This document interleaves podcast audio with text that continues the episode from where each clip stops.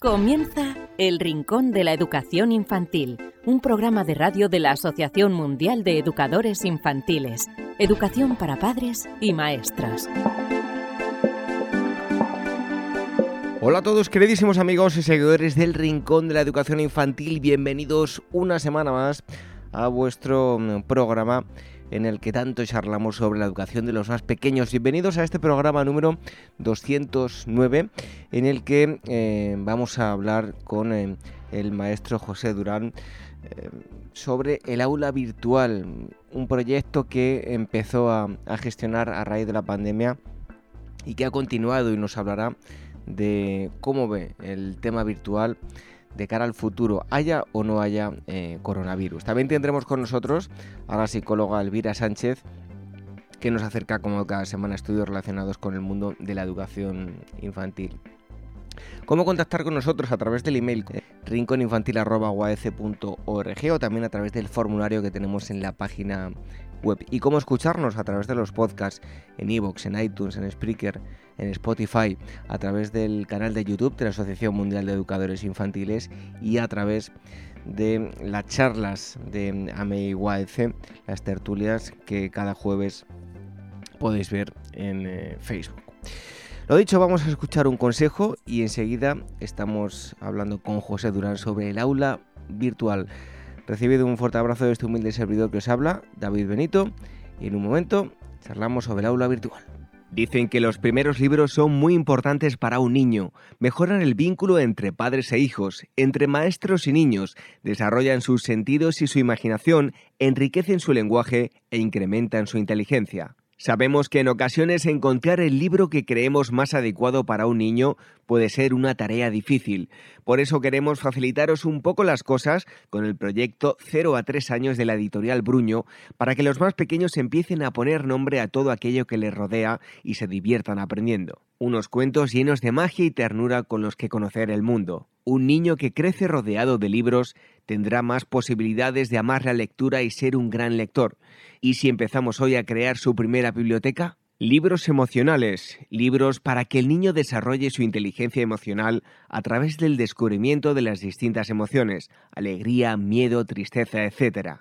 Libros manipulativos. En esta colección, padres y educadores encontrarán libros para incitar al niño al movimiento de sus manos y desarrollar su psicomotricidad, libros con piezas móviles que giran sobre sí mismas, libros con lengüetas, pop-ups, etc libros para desarrollar el lenguaje, cuentos para que los padres lean a los niños y para que desarrollen su lenguaje, aumenten su vocabulario y puedan conocer las principales emociones y rutinas. Libros sensoriales. En esta colección, padres y educadores encontrarán diversos libros para desarrollar los principales aspectos de las capacidades sensoriales de los niños, identificación de colores, texturas, etc.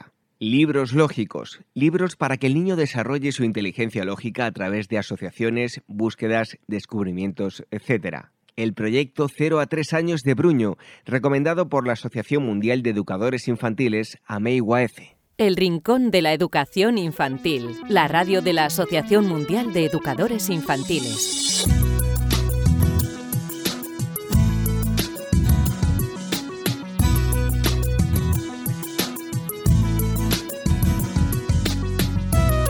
Una semana más aquí estamos en las charlas de Amigo AF en las que eh, debatimos y conocemos aspectos nuevos de la educación de los más pequeños.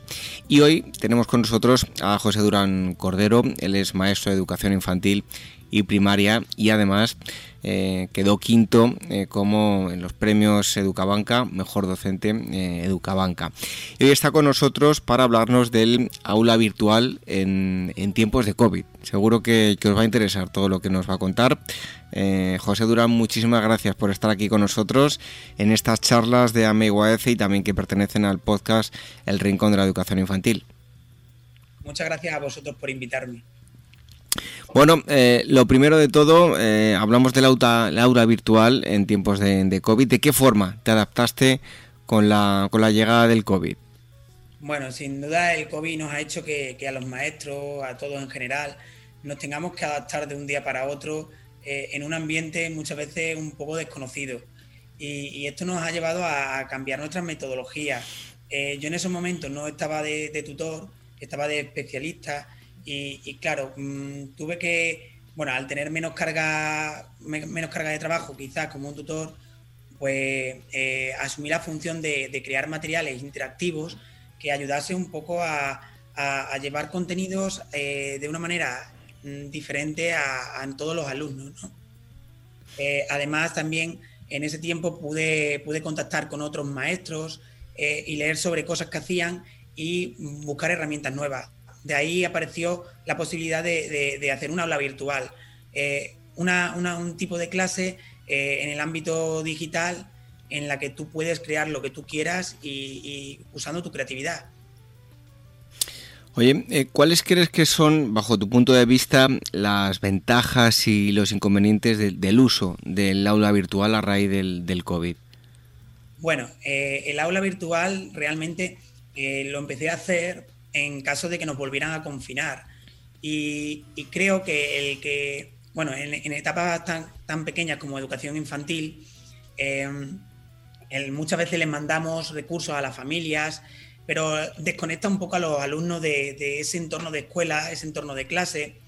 Entonces, poder tener un aula virtual que se parezca a tu aula y que tenga los recursos que tú tienes en ella y los alumnos lo puedan ver e interactuar con ella, eh, de alguna manera eh, hace posible que eh, conecten con nosotros, que se mantenga un poco en ese ámbito de, escuela que necesitamos. Y, bueno, eso como ventaja para mí es lo más importante, ¿no? Esa conexión, esa motivación que, tenemos que crear en, los alumnos para mantenerlos eh, en, esa dirección. Y por otro lado, como inconveniente, bueno, pues como inconveniente es que como cualquier otro recurso necesita un trabajo de, por parte del docente en crear ese aula, ese aula virtual, pero una vez que lo tienes hecho, es una herramienta más a tu disposición con la que cuentas para, para, trabajar tanto en, educación digital como incluso en el aula. Y también, bueno, se ha visto eh, como inconveniente también, pues lo que tenemos con otras herramientas, ¿no? El, acceso a Internet, eh, el, bueno, en las competencias digitales que tienen muchas veces los alumnos, incluso la, eh, en la, propia familia esos son inconvenientes que, bueno, que tenemos que intentar pues aprender de esto y ver que necesitamos seguir educando en, competencias digitales y, bueno, esa quizás son los beneficios e inconvenientes más, más llamativos. Bueno, ya en el, en el plano más personal, ¿cómo ha sido tu, experiencia con el, con el aula virtual? Eh, no sé cómo, si lo has utilizado mucho o poco. ¿Cuál ha sido tu experiencia? Bueno, eh, cuando, cuando empezamos en la pandemia, pues sí es cierto que nos tuvimos que adaptar a, diferentes mecanismos, a diferentes herramientas para poder comunicarnos con nuestros alumnos. Algunas ya las conocíamos, otras no. Y bueno, pues ahí apareció lo del aula virtual, entonces empecé a investigar, empecé a crearla y la planteé para este curso si pues, nos volvían a confinar o, o lo que hiciera falta. Realmente ahora la estoy usando en el propio aula, en las clases que entro de infantil. Lo primero que hago es, poner mi aula virtual, en donde los alumnos ven mi avatar, eh, ven los elementos que tenemos en el propio aula, y eso les motiva, les llama la atención, eh, quieren interactuar con ella. Entonces, actualmente lo que estoy haciendo es ver su beneficio en el aula. Pero si lo pudiéramos desde una pantalla y, pudiéramos interactuar y ellos te están viendo a ti y tenemos los recursos, pues aportaría esa motivación que necesitamos en ellos. Sobre todo en etapas tan pequeñas como podrían ser infantil o incluso los primeros cursos de primaria, que, muchas veces esa, esa, cercanía a ellos eh, nos falta. Oye, ¿crees que mm, eh, en la educación, si hablamos de, lo virtual, bueno, aunque, y espero que así sea, más pronto que tarde, se eh, erradique el, el, COVID y pronto nos olvidemos de él, pero nos ha dado ese pujoncito, tú lo decías ahora, ¿no? Ahora mismo lo utilizas en clase. Nos ha dado el pujoncito, el COVID se irá, pero el aula virtual eh, se quedará, al igual que en muchas ocasiones, pues el teletrabajo también se va a quedar, aunque se vaya el COVID. Bueno, yo creo que, la educación digital y trabajar de esa manera no, ya, ya la teníamos antes. Lo, que quizá que no teníamos, no éramos conscientes de las posibilidades que tiene. Eh, es cierto que, muchos de los recursos que han creado para, para estos tiempos eh, han venido para crearse. los docentes hemos, hemos aprendido infinidad de, herramientas que, bueno, que las hemos usado para el tiempo de, confinamiento, pero, pero que están ahí y que nos van a servir en, nuestro, en nuestro día a día en las clases. Hemos encontrado otra manera de, de evaluar, otra manera de hacer materiales, otra manera de llegar a nuestros alumnos mm, desde, desde un ámbito que a día de hoy pues se, quedará y, se mantendrá. ¿Y qué mejoras crees que debemos hacer? ¿Cómo podemos mejorar todo el tema virtual? Bueno, seguramente lo que necesitamos es una educación en competencia digital, que, hemos visto que, aunque creemos que, que, eso ya los alumnos van van creciendo con ella y que desde que son pequeños ya las controlan, saben manejar eh, las tecnologías, pero realmente no son conocedores, conocedores de las herramientas que necesitamos. Y, esas cosas tenemos que, seguir trabajándolas y, poner hincapié en los centros, eh, poniendo planes eh, de trabajo de estas competencias y, enfocarlas ya no solo pensando en que nos puedan confinar, sino para, para el día de mañana se está viendo que este tipo de, de, formación y este tipo de, trabajo va a ser eh, quizás en muchos ámbitos el futuro. Bueno, hubo un tema muy polémico y fue la, evaluación. Se hablaba mm, incluso durante mucho tiempo del, aprobado general, eh, bueno, porque las clases virtuales no habían sido iguales. ¿Crees que la evaluación, cuando hablamos de, lo virtual, eh, debemos cambiar la, la, forma de evaluar? Porque tal vez si nos regimos eh, por la forma que lo hacíamos con, cuando las clases eran únicas y exclusivamente presenciales, pues a lo mejor no, bueno, no, no somos justos ¿no? con los alumnos. Bueno, realmente yo no, no solo es cambiarla, yo creo que hay que adaptarse, ¿no? Hay que adaptarse a, una nueva situación. Eh, habrá cosas y, métodos que ya tuviéramos algunos maestros para evaluar que nos sigan sirviendo. Eh, pero habrá otros que no, que no sean lo más recomendable o, no necesario. Eh, por supuesto hay que cambiar, hay que buscar otra estrategia, otro, otros recursos para, para, tú conseguir ver si han aprendido o no han aprendido eso. Eh, luego también, esto yo creo que va a depender mucho de la etapa educativa, ¿no? Pero cuando hablamos de infantil, nos encontramos con un mayor problema. ¿Cómo podemos evaluar a un niño pequeño desde, desde, esto, desde la distancia, ¿no? Desde lo digital. Es mucho más complicado y, ahí sí, sí es verdad que, el tema de evaluación cuesta mucho más, cuesta, cuesta bastante.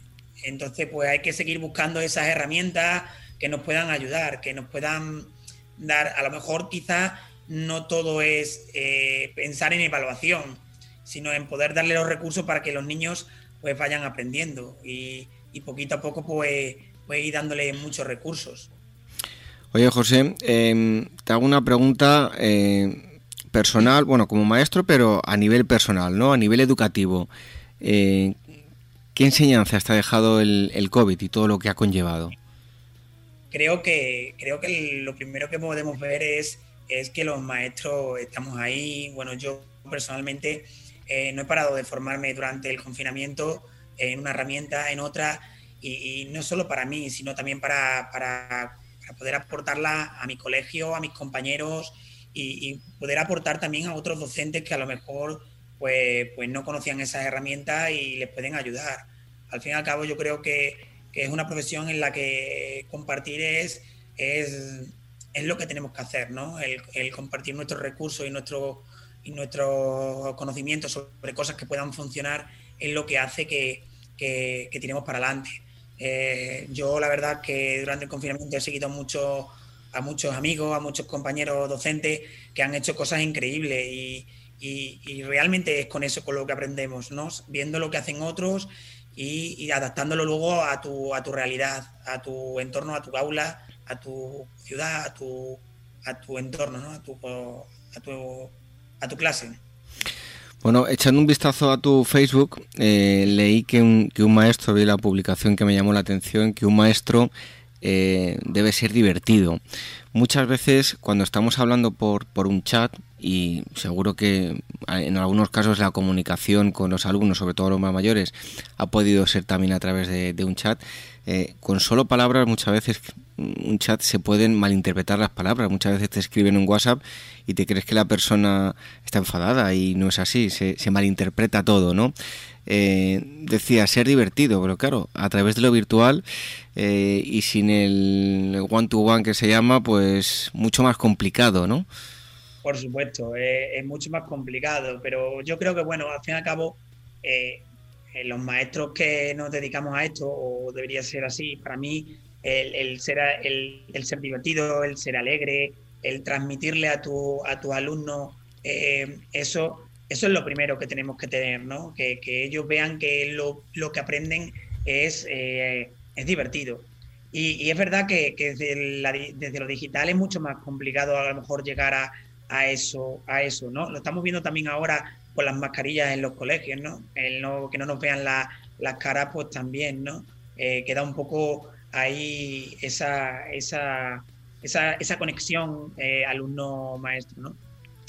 Pero creo que, que, si, que si tú quieres, pues puedes buscar esa, esos recursos, esas maneras para, para motivar a los alumnos, para, para que se mantengan eh, presentes y, esa, esa alegría esté, ¿no? Somos nosotros los primeros que tenemos que transmitirle a los alumnos la alegría, aunque sea desde la distancia si ya mm, durante un día normal, eh, sin COVID, eh, el mantener la, atención de los, de los pequeños resulta complicado, eh, bueno, si lo trasladamos al, a lo virtual, donde en torno a un ordenador o una tablet mm, probablemente tengan muchas distracciones, incluso eh, no es una no es un aula no es una, una casa o sea, es una casa sino que pues hay muchos objetos en fin que hay muchas distracciones ahí sí que hay que cambiar la estrategia y ganarse al alumno para que preste más atención no bueno eh, es una pregunta difícil la verdad porque creo que no nadie tiene la clave para para esto, ¿no? No, hay una clave para decir cómo, cómo conseguir eso eh, desde, desde teledocencia, ¿no?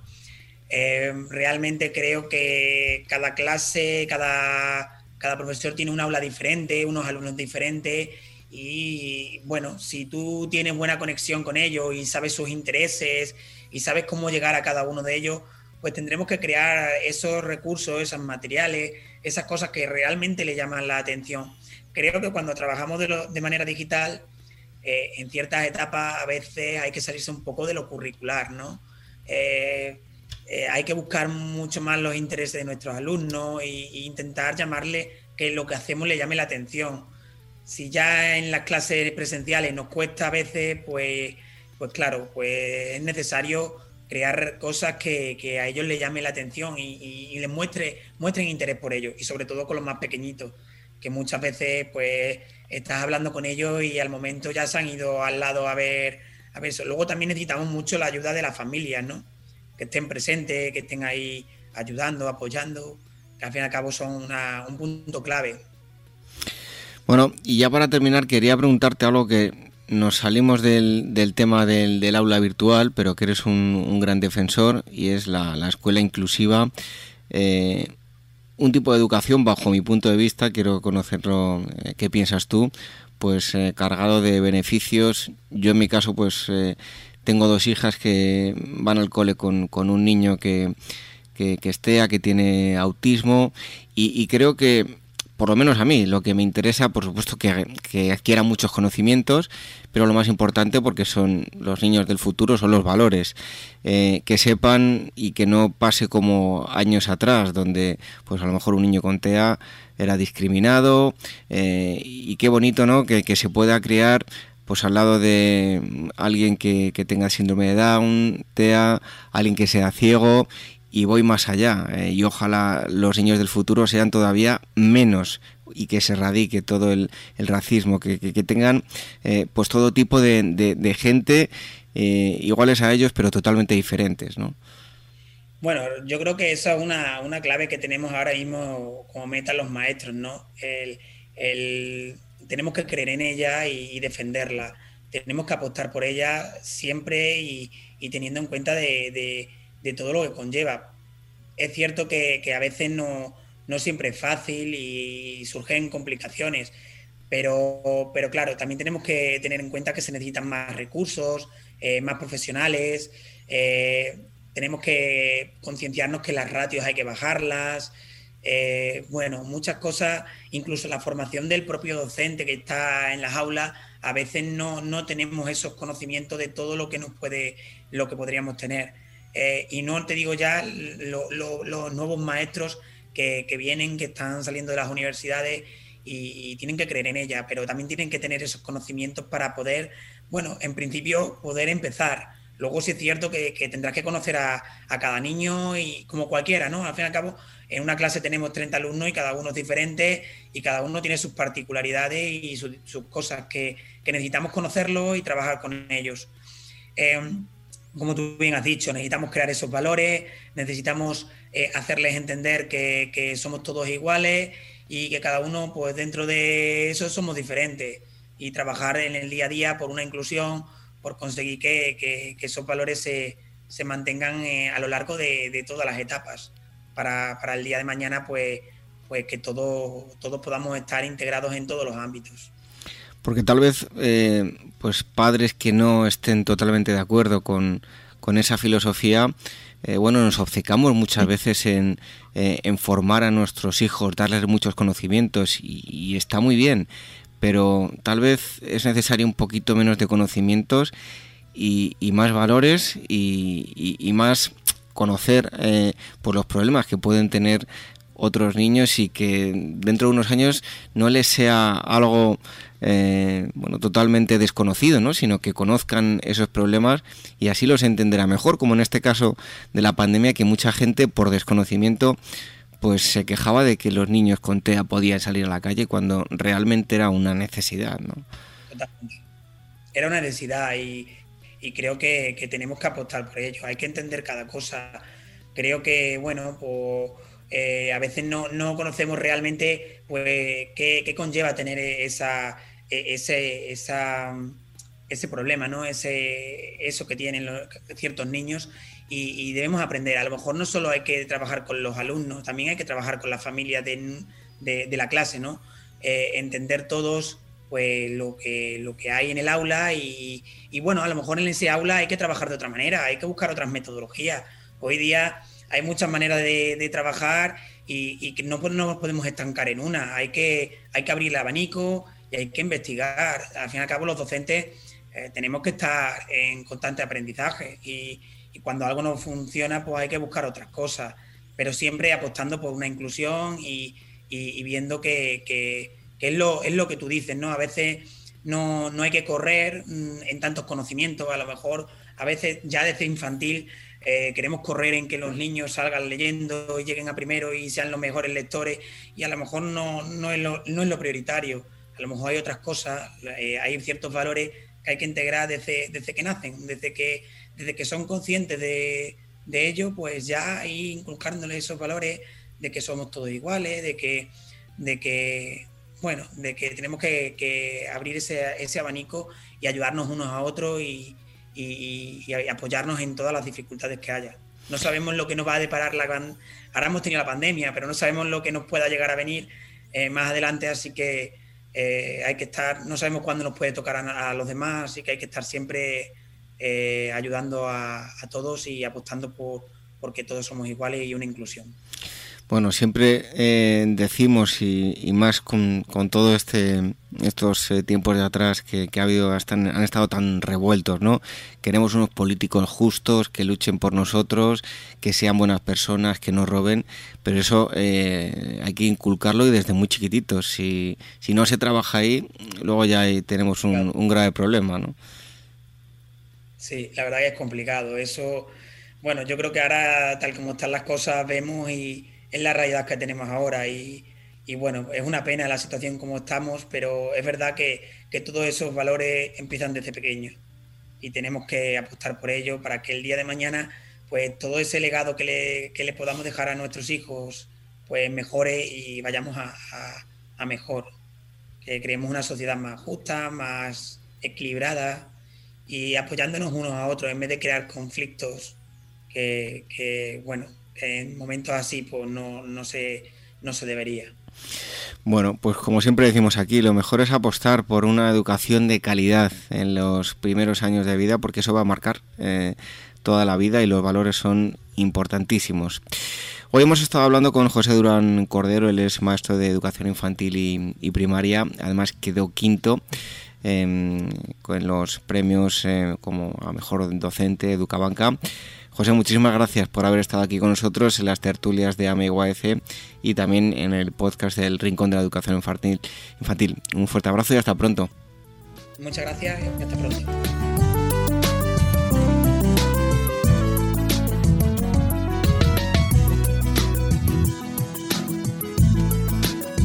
El Rincón de la Educación Infantil, la radio de la Asociación Mundial de Educadores Infantiles.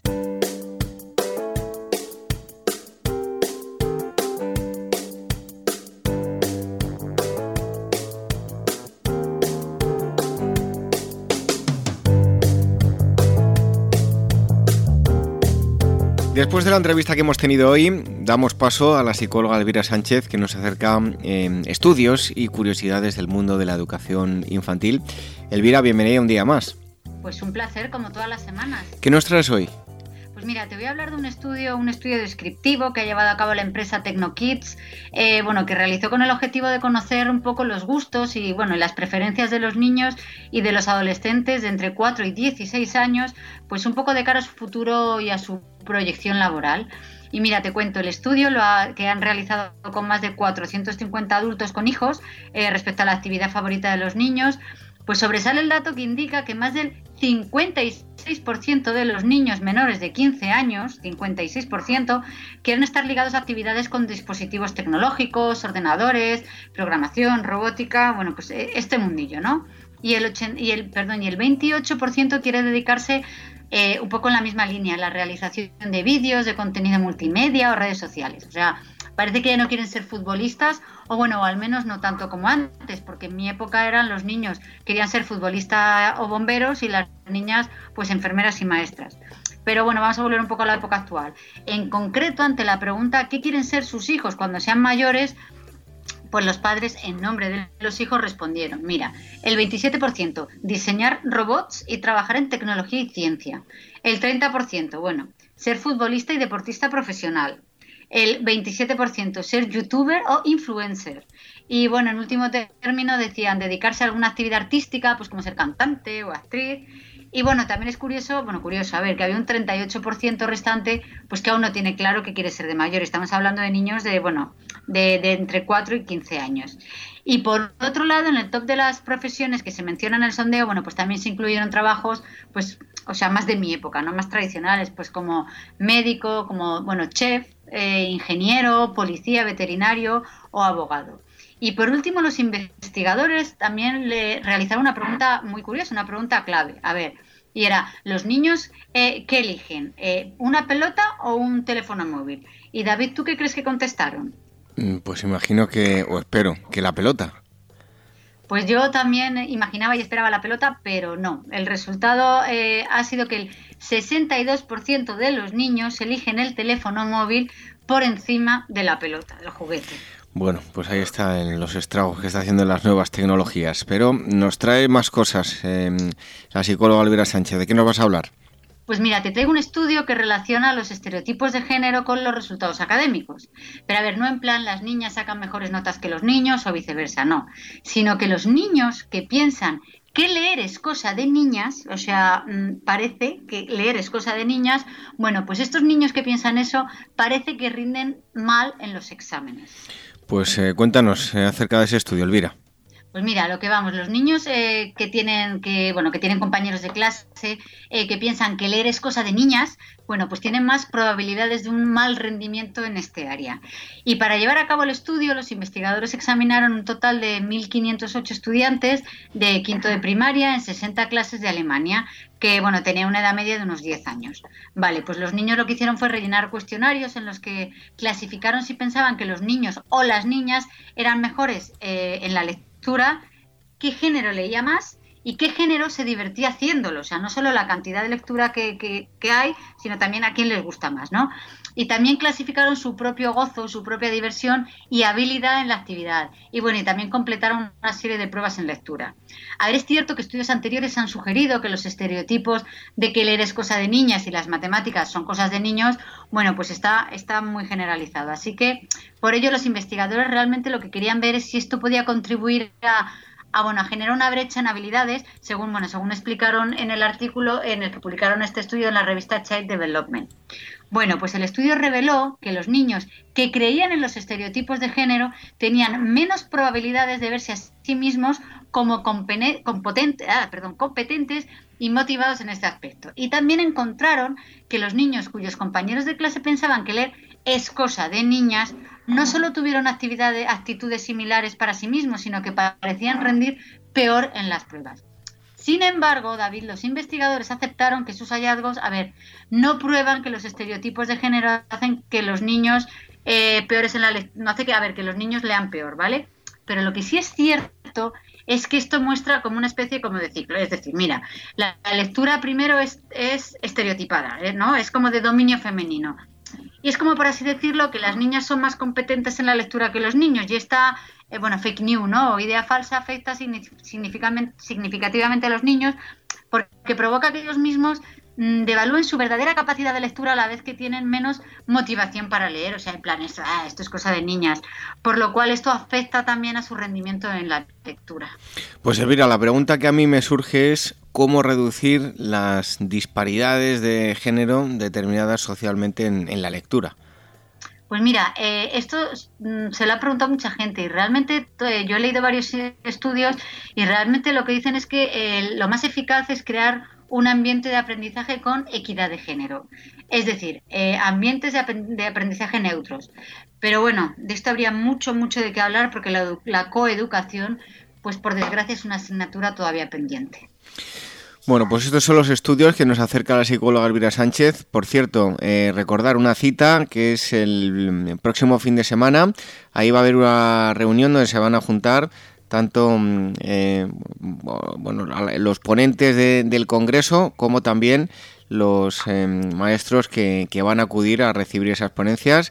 Un encuentro que organiza mm, AMEI, ¿verdad, Elvira? Pues sí, es, el, es, bueno, es este fin de semana, el 7 y 8 de marzo, bueno, el próximo. Eh, y nada, y vamos a tener, la verdad es que bastante, bastante actividad porque eh, vamos a hablar de neuroeducación y educación infantil, vamos a jugar a pensar, desarrollando destrezas del pensamiento, eh, vamos a ver un poco coordinación motora y funciones ejecutivas y Javier Romero nos va a dar recursos prácticos para el aula que al final es lo que estamos buscando todos. Luego vamos a Tamara Chubarovsky, que es muy conocida, también nos va a hacer rimas y mimos para los más pequeños. Frank es muy conocido, nos va a enseñar artes escénicas desde la cuna. Eh, María Elena Martín, que la hemos tenido aquí eh, en, el, bueno, en nuestros podcasts y también en, en la revista de AMEI, nos va a enseñar cómo utilizar la mesa de luz, que es súper práctica en el primer ciclo. También Ángel Alsina va a hablar de las matemáticas intuitivas desde los cero años y la clausura corre de la mano de la grandísima Marromera que va a hablar en este caso va a hablar del bienestar emocional del docente y de los niños, porque es algo que muchas veces nos centramos en educación emocional, educación en el aula, tal, pero ¿y qué hay del bienestar emocional tanto de docentes como de niños? Así que el fin de semana que viene va a ser pues de lo más movidito. Pues una cita obligada para los profesionales de la eh, educación infantil. Elvira, muchísimas gracias y hasta el próximo día. Pues aquí estaré como todas las semanas.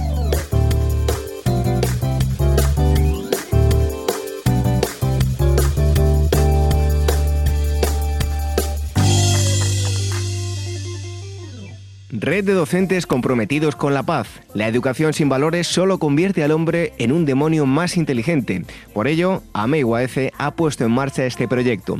Un docente comprometido con la paz es un profesional de la educación infantil o primaria que sabe y cree que la docencia es la tarea que más puede transformar la sociedad y que quiere conseguir un mundo mejor, más justo, más equitativo, más amable y en consecuencia más feliz. Apúntate y forma parte de la red de docentes comprometidos con la paz. Es gratis y solo tiene ventajas. Visita la siguiente web uaece.org barra docentes comprometidos. Como dijo Nelson Mandela, la educación es el arma más poderosa que puedes usar para cambiar el mundo. Red de docentes comprometidos con la paz. El Rincón de la Educación Infantil, la radio de la Asociación Mundial de Educadores Infantiles.